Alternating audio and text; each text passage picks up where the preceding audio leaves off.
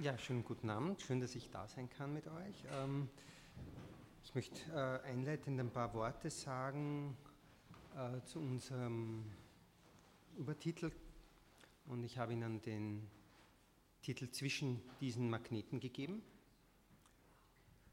Das Politische ist überall, in jedem Handgriff, im Supermarkt, in jedem Schritt und Blick, in jedem Wort. Und die Poesis des Körpers des Menschen vollzieht sie, ist Exekutive, Judikative und Legislative. Und die Poesis, auch sie, ist überall. Und überall können wir sie daher entdecken, überall sie wirklich zu machen versuchen, durch Gedanken, durch Taten, durch Wahrnehmung in Schrift und im Schreiben und Schweigen. Manchmal erscheinen sie beide wie eins, dann wieder wie unvereinbart oder auseinandergerissen. Das Politische abstrakt und kühl gebietend, einer mit Macht entgegentretend, sagen wir wie eine Institution, Institution, sagen wir wie diese zum Beispiel, zu unserem Schrecken oder Nutzen.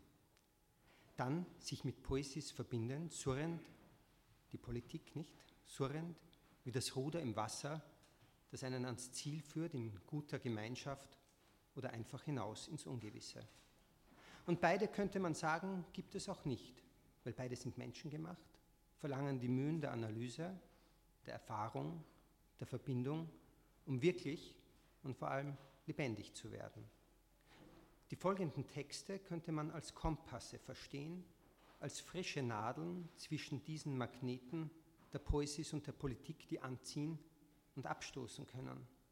Jeder ein Versuch, etwas in Sprache zu bestimmen, diese verändernd und damit wahrscheinlich uns selbst. Der Titel Schilderhebung, der von den Organisatorinnen und Organisatoren für diese Lesung ausgewählt wurde, lässt sie in einer noch zu interpretierenden Art und Weise schillern. Wer den Schild besitzt, ihn aber gerade nicht gebraucht, kann dorthin erhoben werden, wie ein germanischer oder gotischer Stammesführer, wer sich sicher wähnt. Ich glaube, man spürt es in diesen Zeiten, wie ich es in meinem Leben noch nicht gespürt habe, die sich sicher wähnen, sind wieder da. Sie können alles bestreiten, sie machen sich sicher und sprechen von nichts anderem aus Angst, während sie gleichzeitig von Bedrohung schwafeln. Und mit welcher Chutzpe sie das tun, mit welcher Frechheit der sich selbst glauben müssenden ihrer einzigen Münze. Angesichts dessen sind die Texte, die wir gleich hören werden, sie sind teils noch abseits von der Institution entstanden, die besten Fragen, die wir uns stellen müssen wie die Poesis und das Politische sich zueinander verhalten können, welche Gemeinschaften die Worte und Sätze und Laute und Zeichen bilden können. Und das in einem Semester, das für mich in unserer Einführung super begonnen hat und, dem, und in dem wir ständig mit diesen Polen zu tun haben und sie noch weiter ausloten werden und müssen und ich denke auch wollen. Ich werde jetzt dann zu jedem Text ein paar einführende Worte sagen was aber die Frage nach der Poesis der Polis, also der Gemeinschaft und der Erschaffung einer solchen betrifft, da möchte ich nicht viel vorausschicken, weil ich glaube, dass sie sich auf ihre Weise zeigt.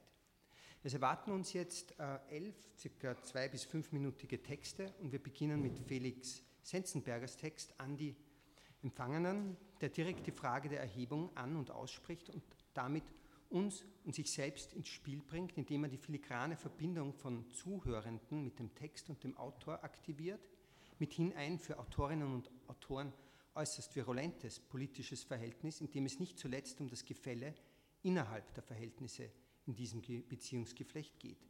Gleich danach, als zweite Lesende, hören wir Laura Bertle mit ihrem Text We are all in this together, der nicht zuletzt Erfahrungswissen und Googlewissen miteinander verschränkt und den Zynismus heutiger Bewertungssucht gleichsam wieder in die Ambivalenz überführt, die einen angesichts der Schönheit der griechischen Insel Lesbos und dem hilflos erschrockenen Mitleid angesichts der Menschen im dortigen Flüchtlingslager Camp Moria überkommt, wo Urlaubsfreiheitsversprechen und Flüchtlingsgefangenensein unvereint vereint erscheinen, was nicht zuletzt die politische, aufgeladene Frage aufwirft, wie eine Gemeinschaft mit von uns selbst Ausgesperrten möglich sein kann.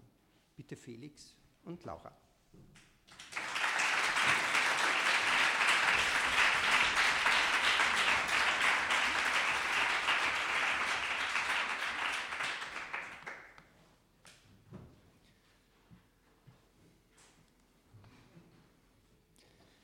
An die Empfangenden.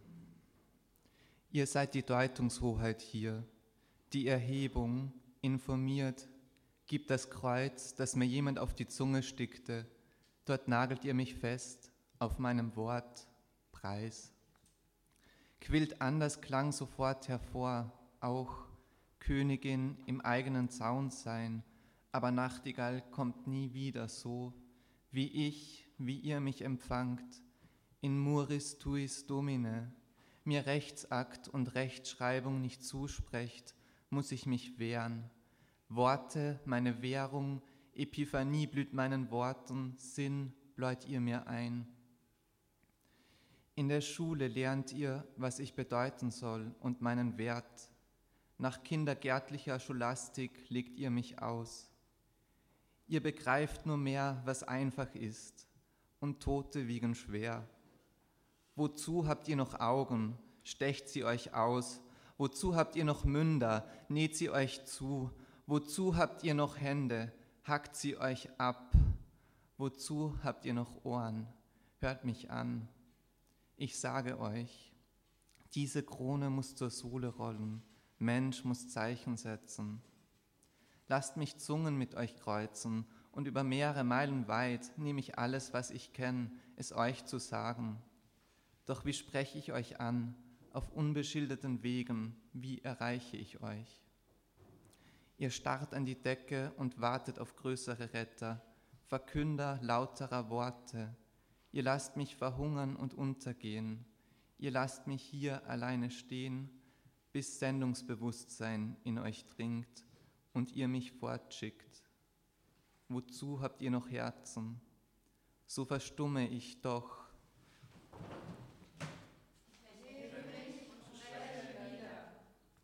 Danke.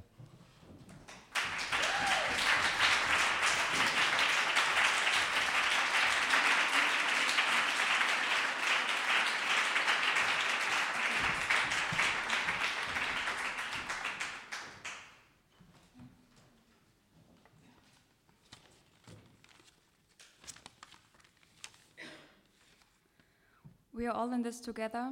Zu Deutsch, das Boot ist voll. Google-Rezension zu Camp Moria auf Lesbos, Griechenland. Michi schreibt, fünf Sterne, das Beste für Flüchtlinge, bleiben Sie weg von Deutschland oder Österreich. Taxiarchis schreibt, Lager der Seelen. Global Thread schreibt, Europe is full, out, out, out. Omar schreibt, übersetzt von Google, sehr schlechter Ort, sehr, sehr frei von allen Bestandteilen des Lebens. Judith schreibt, Schade, so eine schöne Ferieninsel. Es reicht nicht für ein Immerhin. Camp Moria, rund um die Uhr geöffnet, Menschen verbringen hier durchschnittlich 1 bis 40 Monate, been there twice. Zensiert auf Google Maps, durchschnittlich 2,7 Sterne, derzeit mäßig gestopft. Doch noch ist genug Stauraum für Schienbeine und eine Frage. Doch die Antwort bleibt schuldig der Fußabtreter bestickt, Welcome to Europe, Point Nemo der Verantwortlichkeit. Hier schlägt man die Zeit und der Draht zieht die Grenze der Information. Home Sweet Home, eine Garnitur Plastikplan mit Bettfunktion, etwas Paketschnur als Armband und die Zeit ist der schlechteste Arzt.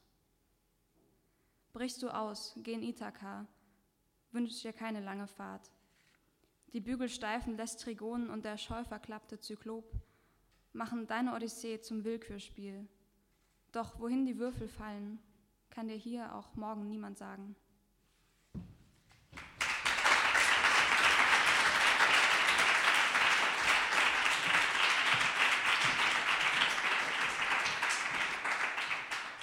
Der nächste Text ist von Sophia Dostal, äh, betitelt Die Obligation zur Bestätigung man könnte ihn als eine Art Wegfragung der Obligation zur Bestätigung beschreiben, also der, des Anpassertums von Konventionen, oder als eine Keingangsbestätigung, eine von der Unfreiheit wissende Befreiung, eine unfreie Befreiung, aber freier und vor allem in Richtung Genauigkeit hin. Untersucht wird in die Obligation zur Bestätigung nicht zuletzt der pädagogisch besetzte und mittlerweile wohl weit ins Selbstpädagogische gerutschte Begriff des Dürfens. Und gefragt wird, wie viel in dem Text, der etwas, und gefragt wird viel in dem Text, der etwas Entwaffnendes hat. Wenn das nicht politisch ist,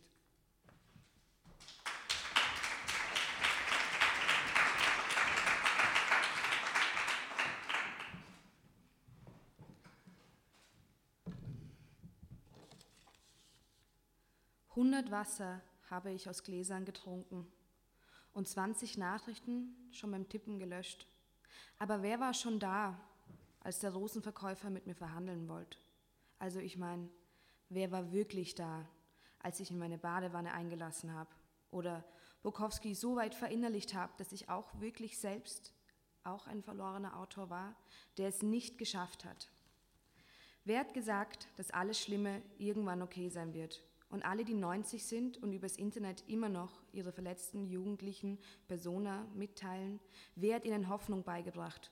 Und haben sie ihren Mund erst durch Schrift erlernt, in Areal, aber nicht in Comic Sans, weil niemand Comic Sans berechtigt ist. Haben wir alle unsere Kindheit verdient oder suhlen wir uns alle gerne in der Berechtigung des Freuds? Und jeder ist so. Und niemand hat es leicht. Und niemand darf vor seinen Familienmitgliedern wirklich offen sein, ohne lächerlich gemacht zu werden weil man mit diesem einem Kommentar doch eigentlich schon bis sie ein Problem hatte. Darf ich eigentlich auch nach 365 Tagen und nach 25 Jahren immer noch ein Problem haben mit Dingen oder gefällt das dem Leser nicht oder den Freunden, die das Geschriebene lesen müssen? Darf ich auch keine Freunde im Kunststudium finden, Kunst, Sprachkunststudium oder laut meiner Mama Germanistik? In dem ich meine Berechtigung noch nicht gefunden habe. Darf ich auch einfach nur meine eigene Berechtigung finden, ohne jemandem zu erklären, wieso ich diesen Text mag, ohne dass jemand diesen Text mag, weil dieser Text eh sowieso nicht gemocht werden möchte? Darf ich auch meinen eigenen Text nicht mögen und ihn deswegen gut finden, weil er mich nicht selbst repräsentiert, aber ich ihn trotzdem und deswegen nachvollziehen kann? Darf ich, ohne jeden Tag die Zeitung zu lesen, wissen, dass ich rechts einfach wirklich nicht gut finde, ohne dass es jemand rationalisieren muss? Oder muss ich immer über wichtige Dinge Wichtiges zu sagen haben und jederzeit nur googelbare Zitate von mir geben? Darf ich eigentlich auch sagen, dass er mein Vater mich erzogen hat?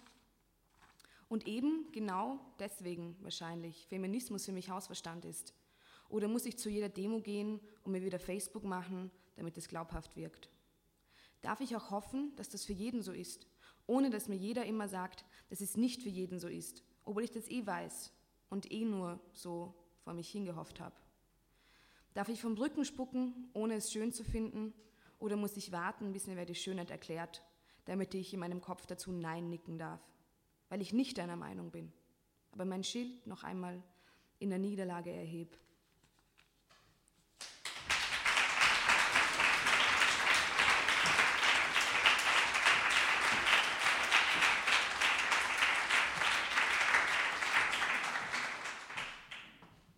Ja, und jetzt kommen wir zu zwei Texten. Der eine von Anuk Dujak, der andere von Sophia Eisenring, von denen Spiegelgespräch von Anuk eine Art Zeitraffer herstellt, in dem einige Monate Leben und Politik in einer Montage zusammengefügt werden.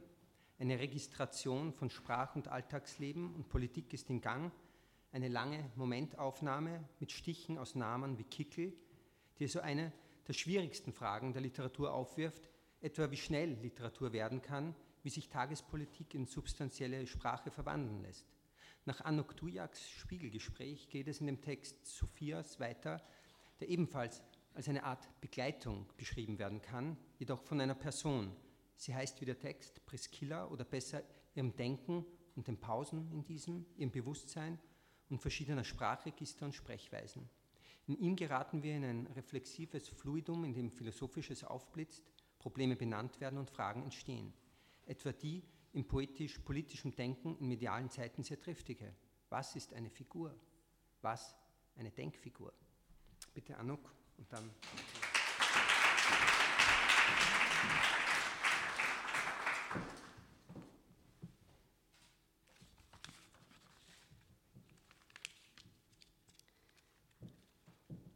Mai. Eine Karotte fällt aus meinem Netzbeutel. Kickel, kickel, kickel, sagt das Radio aufgeregt. Eine Dame sammelt Rabattbons. dann spült es Werbung für Spare Ribs durch die Gänge. Vieles stürzt, auf vieles wird sich gestürzt. Du liest mir den Live-Ticker in den Rücken, während ich Tassen spüle. Die Journalisten sind müde, kurz kommt, kurz geht. Wien singt It's really nice to be home again. Juli. We are going to, nein, nie mehr hören, Ibiza nie mehr sehen. Der Sommer setzt Sonnenbrillen auf, trink noch einen Schluck, lass die Sonne dich beißen, alles wird gut, schau, sogar donnerstags hat das Gewissen jetzt Ruhe.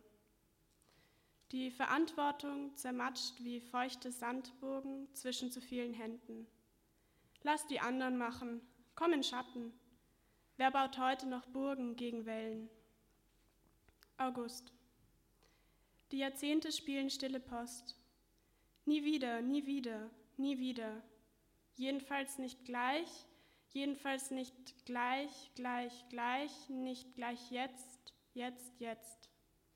Es ist Zeit, sagt Kurz. Wer läutet draußen an der Tür? Wir öffnen nicht, lehnen uns nur aus dem zweiten Stock. Ach, der Liefermann. Self-Care, immer zuerst Self-Care, wie die Kalender uns sagen. Augenmasken sind heute in Aktion. September. We're all in this together, sagen wir unseren Spiegeln. Sie lächeln zurück. Mein Mailpostfach sagt, schreib einen Text über Butter und Politik. Mama sagt, magst du nicht doch etwas anderes studieren? M sagt, der erste Satz ist vier Zeilen lang.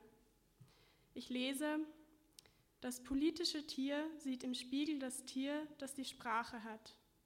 Ich denke, aha, das, das Land schlägt Nägel in Holz, gebt mir ein K, U, ein R, ein Z, sagen die Ecke und lassen sich bestechen.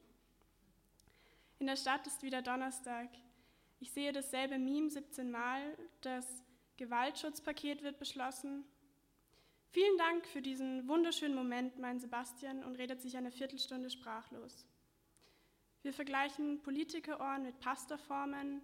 Die Moderatorinnen haben sich extra angemalt.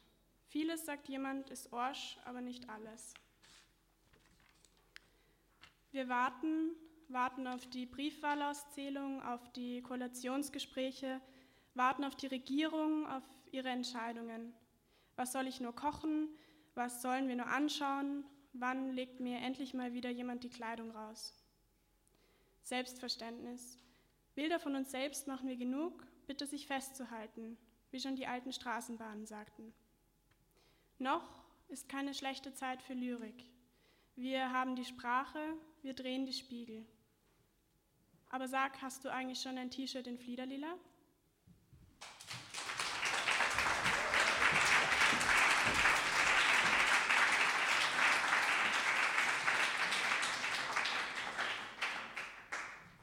Ja, die nächste Lesende ist Vera Heinemann mit ihrem. Entschuldigung, ich war zu schnell.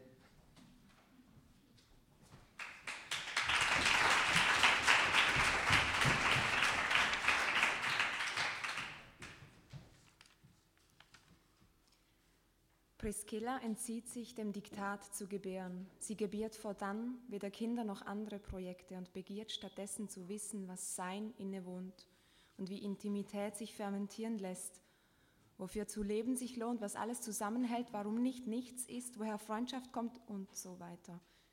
Dafür setzt sie sich nieder auf Mutter Erden und lauscht den Launen der Natur. Schritte zielorientierter Großstädter. Entschuldigung. Schritte zielorientierter Großstädterinnen auf Asphalt, Glasse stand Jingle, erhabene Blumentopferde galoppierend und die erhobene Stimme eines Verkünders der nahenden Apokalypse. Und gibt sich der Kontemplation hin, mentale Tentakeln bis weit ins Alltasten mit all der Spiritualität, die sie zusammenklauben konnte auf dem Scherbenhaufen zerbrochener Weltbilder. Priscilla setzt sich dafür nieder und betet ihren Weltschmerz in den Kosmos, was einige Zeit in Anspruch nehmen wird, weil Antworten auf ihre Fragen so konzentriert durch Körpertropfen wie andere Destillate auch. Wenn die Bananen schon früh morgens braun sind, der Tag damit kokettiert, ein sonniger zu werden, Fensterscheiben durch Kichererbsenkochdampf beschlagen sind wie finnische Saunas, nur klebriger. Auch aus der Dusche feuchter Dunst steigt, gepopptes Korn von vorgestern rumsteht und die Zeiger zeigen halb zehn Uhr früh, dann ist das ein regulärer Mittwochmorgen und der Himmel unverletzt. An unzähligen Wäscheklammern hängen rosa Tücher, die sich träge mit der zirkulierenden Luft bewegen. Priscilla hängt sich dazu und luftet im Wind, duftet wie Linde gekochter Vervente. Sie denkt, Mimesis und zeigt der Welt ein Peace. Allerdings an Emotionen wird nicht gezogen, um sie schneller wachsen zu lassen, wie Gras. Sie denkt Passions und was heute ist, ist morgen schon lange her. Ist das wohl die Zukunft gewesen? Die Antwort darauf, Douceur. Und emotionale Regungen verdichten sich zu Traumata und Träume verfliegen. Der Doktor verschreibt Antipressediva und es bleibt Priscilla nur übrig, sich selbst in den Schlaf zu wiegen und Do, Re, Mi, Fa, So zu singen. Und noch nicht ganz abgetreten von der Schwelle wach, denkt sie, Dunstkreis, Achselschweiß, vaporisierend, sehr irritierend und Neoliberalismen ohne Prämissen, Navigation einer Erektion, Nonplusultra, Singeltum, Ringelwurm, Fluchtding. Dann tritt sie ab und träumend denkt sie nicht mehr. Fellini flüstert ihr ins Ohr, letztendlich brauchen wir nur etwas Hygiene, Sauberkeit und Desinfektionsmittel. Ähm, wir sind die, die aus dem Nichts kommen und ins Nichts gehen und ich nehme mich selbst davon nicht aus, wovon ich mich hingegen distanziere, ja es geradezu muss, ist Redseligkeit. Einem Künstler, der sich seinem Metier würdig zeigt, dürfte man diesen Akt der Loyalität abverlangen, sich zur Stille zu erziehen. Lange Pause. Vielen Dank. Das Publikum klatscht oder weint. Priscilla raucht flausch tief runter, ihr Schlund offen wie ihr Herz. Flieg ein, Eintagsfliege, und schenk uns Heilung aller im Globalen. Sie fordert den Raum nun frei von nebulösen Pollutionen, will gemeinsam mit anderen einstehen für Sichtfreiheiten, für mehr als Abhängigkeiten, atmet ein und aus, ein Lungenzug CO2, radiert die Linien veralteter Landkarten aus und beschreibt neu ein, ein verschreibt sich. Rauchig sind unsere Stimmen nur vom tiefer Atmen, die Lungen voll an Neuigkeiten, die das nächste Ausatmen, das lautlos Luft aushauchen zum Akt der stummen Resistance machen. Und Priscilla fasst das ganze, das gesamte Menschengeschlecht bei den Händen, den Rest lassen wir uns schenken. Und mangelt es an uns an entsprechender Sozialisation, ihn zu empfangen, also den Rest, so schenken wir uns. Priscilla ist ahnungsvoll, Priscilla ist antwortlos, Priscilla ist ahnenlos. Politik findet bei Priscilla im Kleinen statt. Legitim, schreit Fellini, kritikgetränkte Stimme, weil wir doch Subjekte sind und größeren Strukturen unterworfen. Priscilla wacht auf, sitzt jetzt rührend im Espresso, Knie angezogen am Silberfisch, äh, am Küchentisch. Wohin mit meinen Energien, fragt sie sich einmal nicht und sinkt stattdessen nieder aufs Parkett. Die erübrigen sich ja doch im Alltag.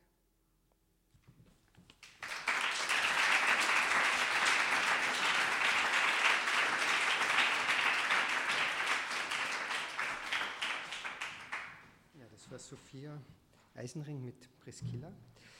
Äh, die nächste Lesende ist Vera Heinemann ähm, mit ihrem Text Am Himmel nichts Blaues, in dem die Stimme eines Ich nach einem Anschlag hörbar wird und eine Art Zeitopia entworfen wird, in dem BürgerInnen das Blau entzogen und verboten ist. Wir folgen der Protagonistin, der etwa am Auge die Blaurezeptoren wegoperiert werden – durch die Ambivalenzen des scheinbar Fehlenden als einer aufgeladenen Chiffre zwischen Sehnsucht und Verbot. Vera, bitte.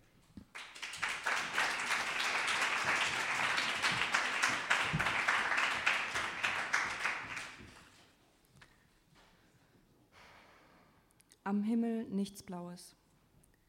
Ich erinnere mich noch an den ersten gravierenden Verlust, das Schwinden des Himmels. Ein Taschentuch tanzte zuletzt ganz frei in der Luft, lag schließlich flach und zweidimensional. Ich legte mich auf den Rücken, fühlte mich auch flach und zweidimensional und starrte suchend nach oben. Wonach ich genau suchte, konnte ich da bereits nicht mehr sagen, anstatt des Himmels sah ich nur noch Sicherheit. Die Sprengungen hatten schnell und nachhaltig alles Blau von der Materie entfernt.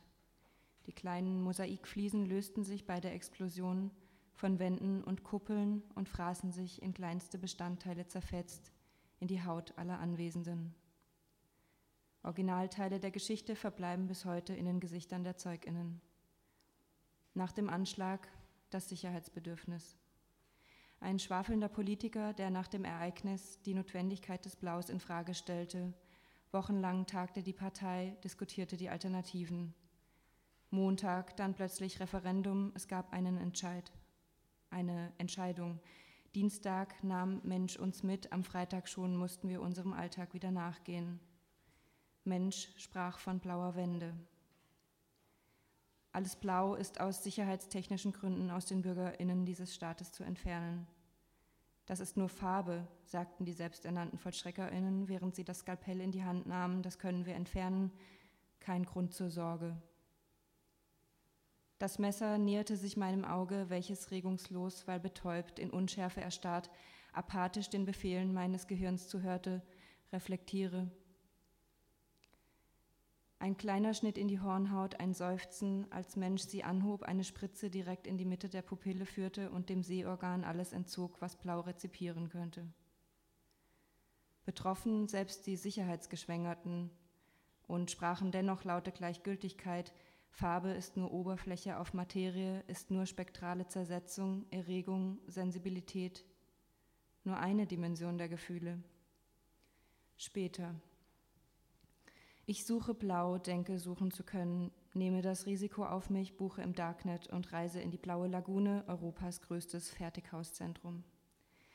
Ich sitze dort an einem Strand in meinem Kopf, höre Joni Mitchell und rauche Palmal Light, als ich blau wieder treffe. Habe ganz vergessen, wie blau aussieht, wie blau sich bewegt, wie blau redet. Vergessen, dass ich auch früher nicht wusste, wer blau wirklich ist, dass mich das immer verunsichert hatte. Hinter verschlossenen Augen bitte ich blau zu bleiben, um es herauszufinden. Vier Tage geht das gut. Der Zigarettenrauch in meiner Lunge verdichtet sich, während der Punkt sich über die Karte bewegt, gebietende und richtungsweisende Verkehrsschilder vor einem grenzenlosen Himmel an uns vorbeiziehen und wir dem Mond immer näher kommen, dabei unentwegt Bilder von der Erde schießen. Das Atmen habe ich längst aufgegeben, mein Kopf ist dauerhaft verfärbt, als ich feststelle, dass ich von meiner selbstproduzierten Überreizung völlig erschöpft bin. Es folgt Resignation. Ist Blau mir die Anstrengung noch wert? Er bitte mir Ruhe. Es folgt die Vereinbarung, nur noch in Maßen zu konsumieren. Treffen uns einen Tag später in Blaus Fertighaushotel wieder, Vereinbarung gebrochen genießen brachiales Gewitter an ultradunkel marineblauem Himmel, verbotenerweise von einem Hotelbalkon mit Curacao-Cocktails, dann Razzia durch den Portier und Flucht über die Brüstung, ein Sprung ins Blaue hinein, ein letzter Blick auf tränigen Himmel, dann mein Aufprall auf graubraunem Asphalt. Notdienst und Polizei kommen mit rotem und grünem Licht. Am Ende bin ich trotz aller Einbildung heiter habe ganz vergessen, wie es sich anfühlt, alle Farben sehen zu können, wie anders Rot und Grün sind, wenn auch Blau existiert. Auf einmal scheinen Wörter, die ich denke, die ich spreche, wieder wirklich blau, sind meine Gefühle. Dann widerwillig im, Tran im Krankentransport zurück in die blaublinde Heimat. Durch einen schmalen Schlitz, der zwischen Milchglas und Wagendecke verbleibt, kann ich schließlich den Himmel an mir vorbeiziehen sehen die Wolken in die eine Richtung, ich in die andere. Und noch während wir immer weiter aus dem Blauen herausfahren, spüre ich das dumpfe Gefühl von Sicherheit zurückkehren. In meinen Gedanken lasse ich ein Taschentuch im Fahrtwind davonwehen. Irgendwann haben wir dann den Himmel wieder hinter uns gelassen. Kein Himmel zu sehen, kein Horizont.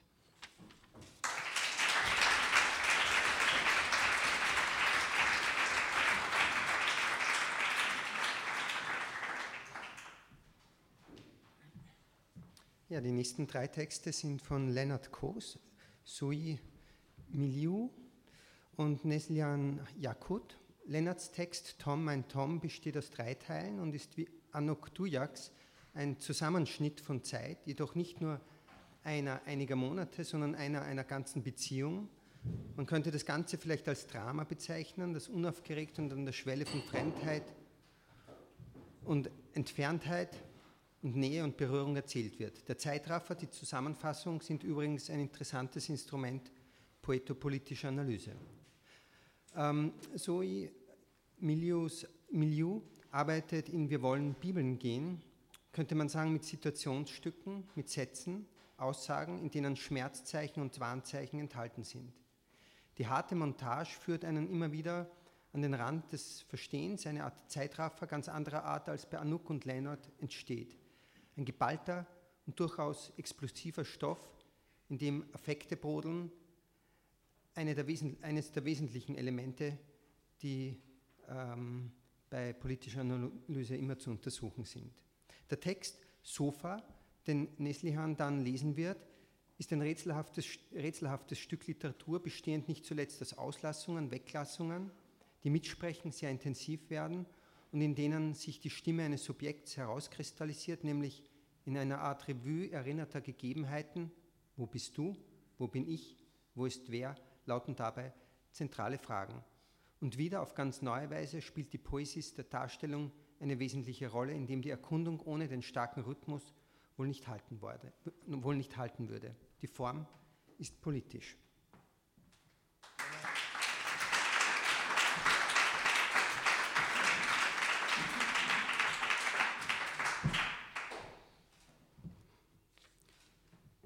Tom, mein Tom.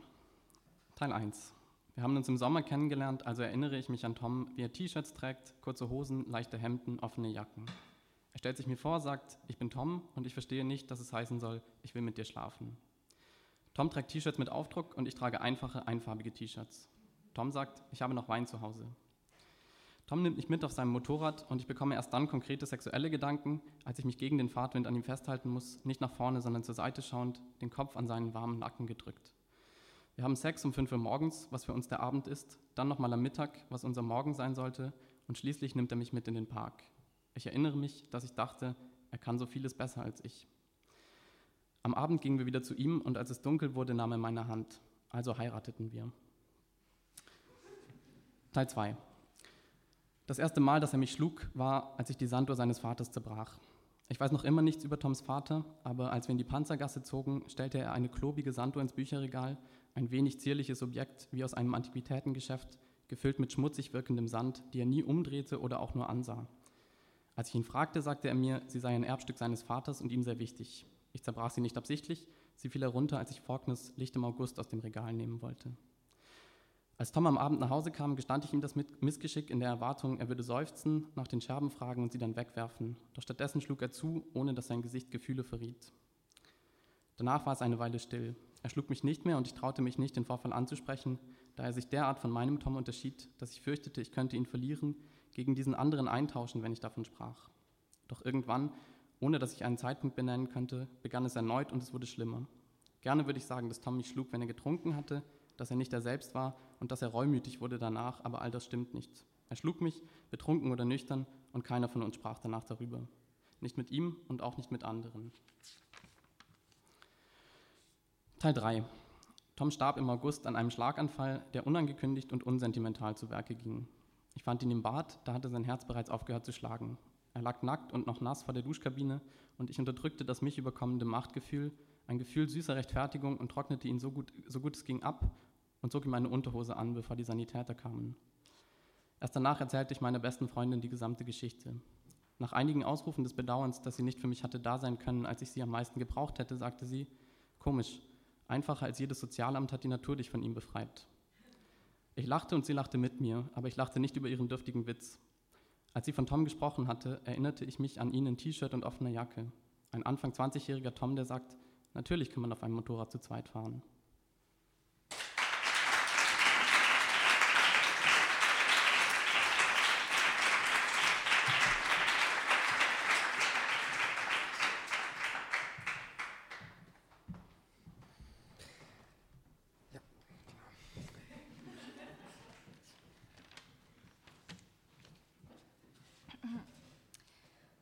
Wir wollen Bibeln gehen. Mein Prügelpädagoge hat immer recht. An der Tafel stehend und schweißbadend, tafelorientiert. Leise Mantras singen, damit das Universum mir beim Wurzellösen assistiert. Alles, was man sagt, ist Kunst und was nicht gesagt wird, kann weg und schimmelt einsam. Entsprechen die Tafeln dieses Instituts den aktuellen Klimaschutzvorschriften? Was sollen wir tun, Greta? Wir schauen nur du vom Berge. Du fühlst schon wieder so viel, sagte der Mann, der zu viel dachte, zu mir und zog sich seine Nickers wieder in Originalposition. Schwammiges Weiß und meine Seele. Die kompostierbaren Kondome sind verschwunden und meine Schwester hat sie geklaut. Dabei habe ich meiner Mutter erklärt, dass die Frühsexualisierung von Kindern negativ ist, ein Negativ ist. Gestern hatte ich Instant-Kaffee und eine Fehlgeburt. Braten in der Röhre tut den Eisbären weh. Man muss beim Verkehr an die Polarkappen denken. Du fühlst schon wieder so viel, sagte der Mann mit den Magenschmerzen und der seelischen Not. Du fühlst schon wieder so viel. Ich habe nicht hingehört. Meine Nickers sind weiß und meine Lustfeindschaft. Ohne Nickers könnte meine Joni besser atmen und die Schildkröten. Das Dunkle in uns hat schon wieder das Licht angemacht, aber die Energiesparlampen sind kaputt und überhaupt zu teuer. Dir bleiben nur Magenschmerzen und Sexualkonservatismus. Du versteckst dich gerne im Kühlschrank und isst den Hinterschinken, aber ich bin Vegetarierin und mache keine Politik. Nach dem Versöhnungstag ist alles aus. Die Urteilssprüche des Gottes können nicht mehr verwirkt werden. Deshalb musst du in die Hölle gehen. Vergiss aber nicht den Schlüssel zur guten Laune, o du, mein seliger Negativheld. Und wohin fließen wir? Mein Boot schwimmt ganz alleine auf dem Ozean und Jona geht treiben. Du kannst nicht ewig vor Gottes Wort fliehen. Oder doch? Setz dich in eine Sukkah und warte auf Erlösung. Bause dir im Fischbauch aus Strohhalm, schick mir eine Taube, wenn es geht und du Zeit hast.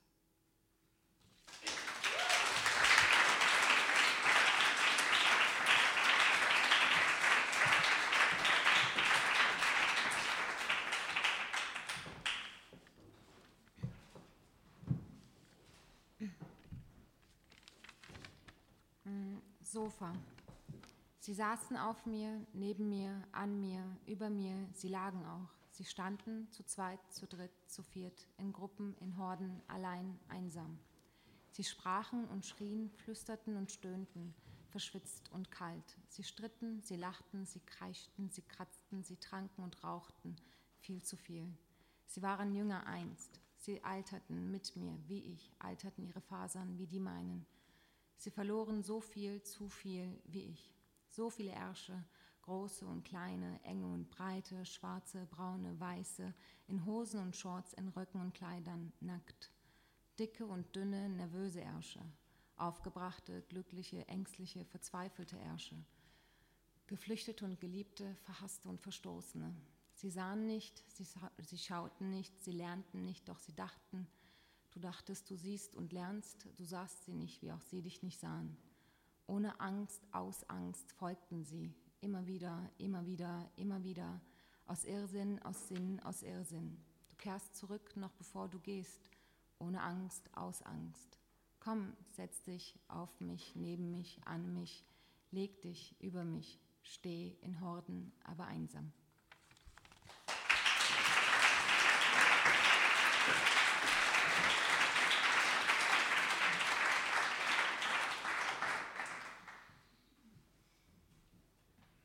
kommen wir zu den beiden letzten Lesenden, nämlich zu Mai Schwinghammer und Veronika Zorn. Mai Schwinghammer spielt ein eulenspiegelndes Spiel mit uns Leserinnen und Lesern, Hörerinnen und Hörern, beziehungsweise lässt er es von den SchildbürgerInnen spielen und berichtet, obgleich alle Schriften, wie es heißt, in einer Feuersbrunst verschwunden seien, von einer Steuer auf, für und von Frauen, was eine delikate Scharade zur Folge hat, die hier noch nicht verraten sei. Feststellen darf ich im Vorhinein, hier wird, hier wird mit viel Poesis die Politik von scheinbar unumgehbaren, Spalt und in gewissem Sinne auch Altbegriffen wie Frau oder Mann in gehörige Bewegung und Aufruhr versetzt, auf das es einem in den eingelernten Ohren nur so dröhnt. Was ist möglich? Was ist unmöglich? Was wird womöglich möglich? Gefolgt wird Mais Text von Veronika Zorns Kurzprosestück Mundwerk, indem wir einen Mund begegnen, der nicht mehr einfach bleiben kann, sondern sich und den Lesenden staunend zu einem Organ wird, durch das, mit dem, in dem sich das Politische in Beziehung wendet. Ein kleiner Dialog entsteht zwischen einem Mund, seinen Worten und den Ohren und Augen der anderen.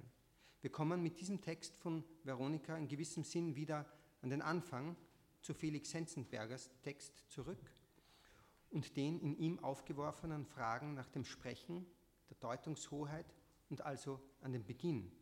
Und ich sage jetzt gleich auch nichts mehr zu den Texten, sondern schicke nur als vorweggenommenes Ende voraus, dass es der Beginn jedes Schreibens in sich hat, auch die Poesis und die Politik.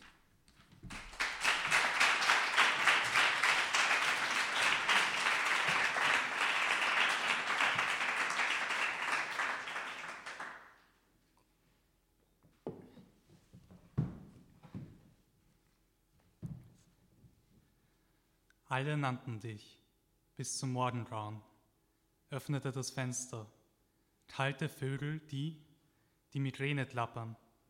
Ich bin in der Katze meiner Decken und habe Angst vor transparenten Schatten und in Worten ohne Ende verwirrt und frage mich der Mond, verstreut Blätter, windig, irgendwo Regen auf dem Gras.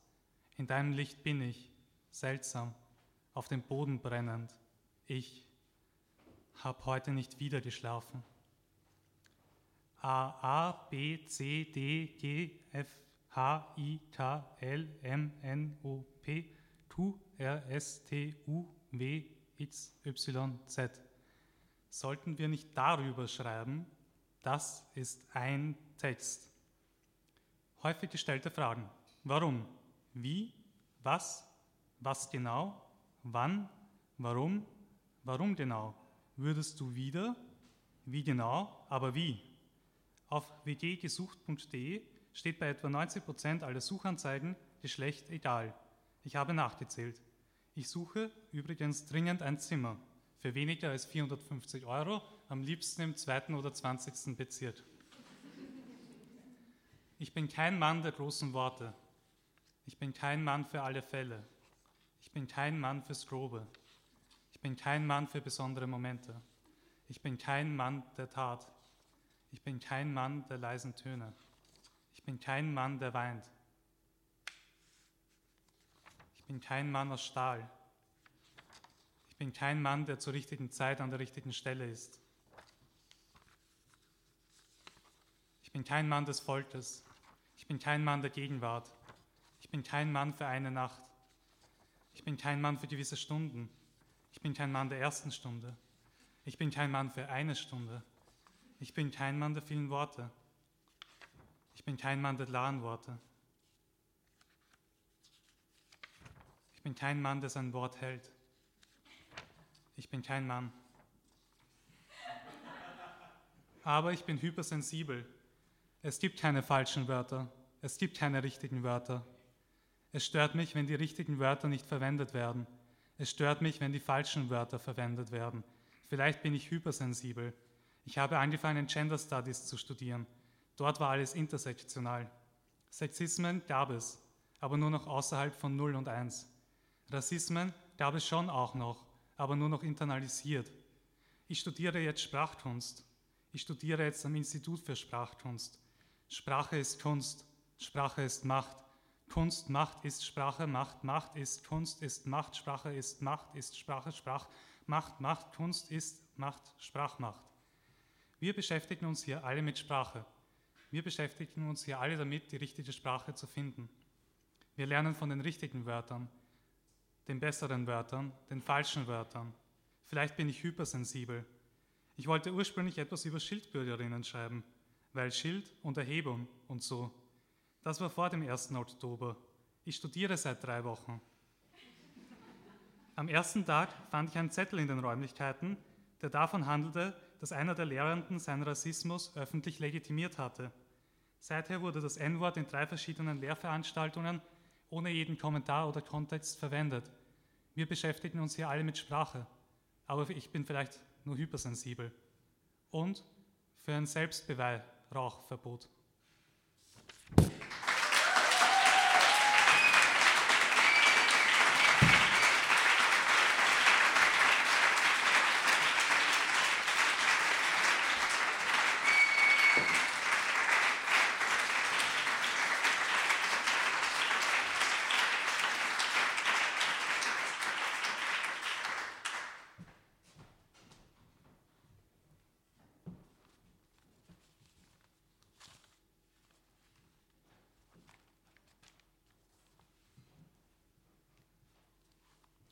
Mundwerk.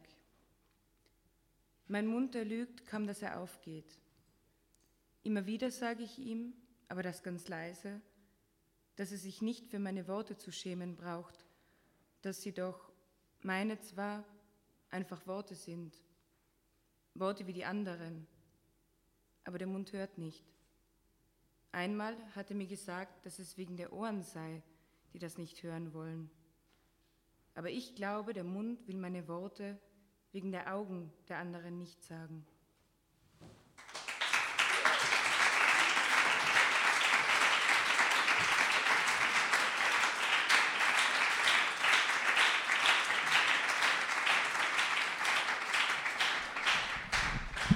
Ja, vielen Dank äh, euch. Es war großartig. Danke fürs Zuhören. Schönen Abend noch.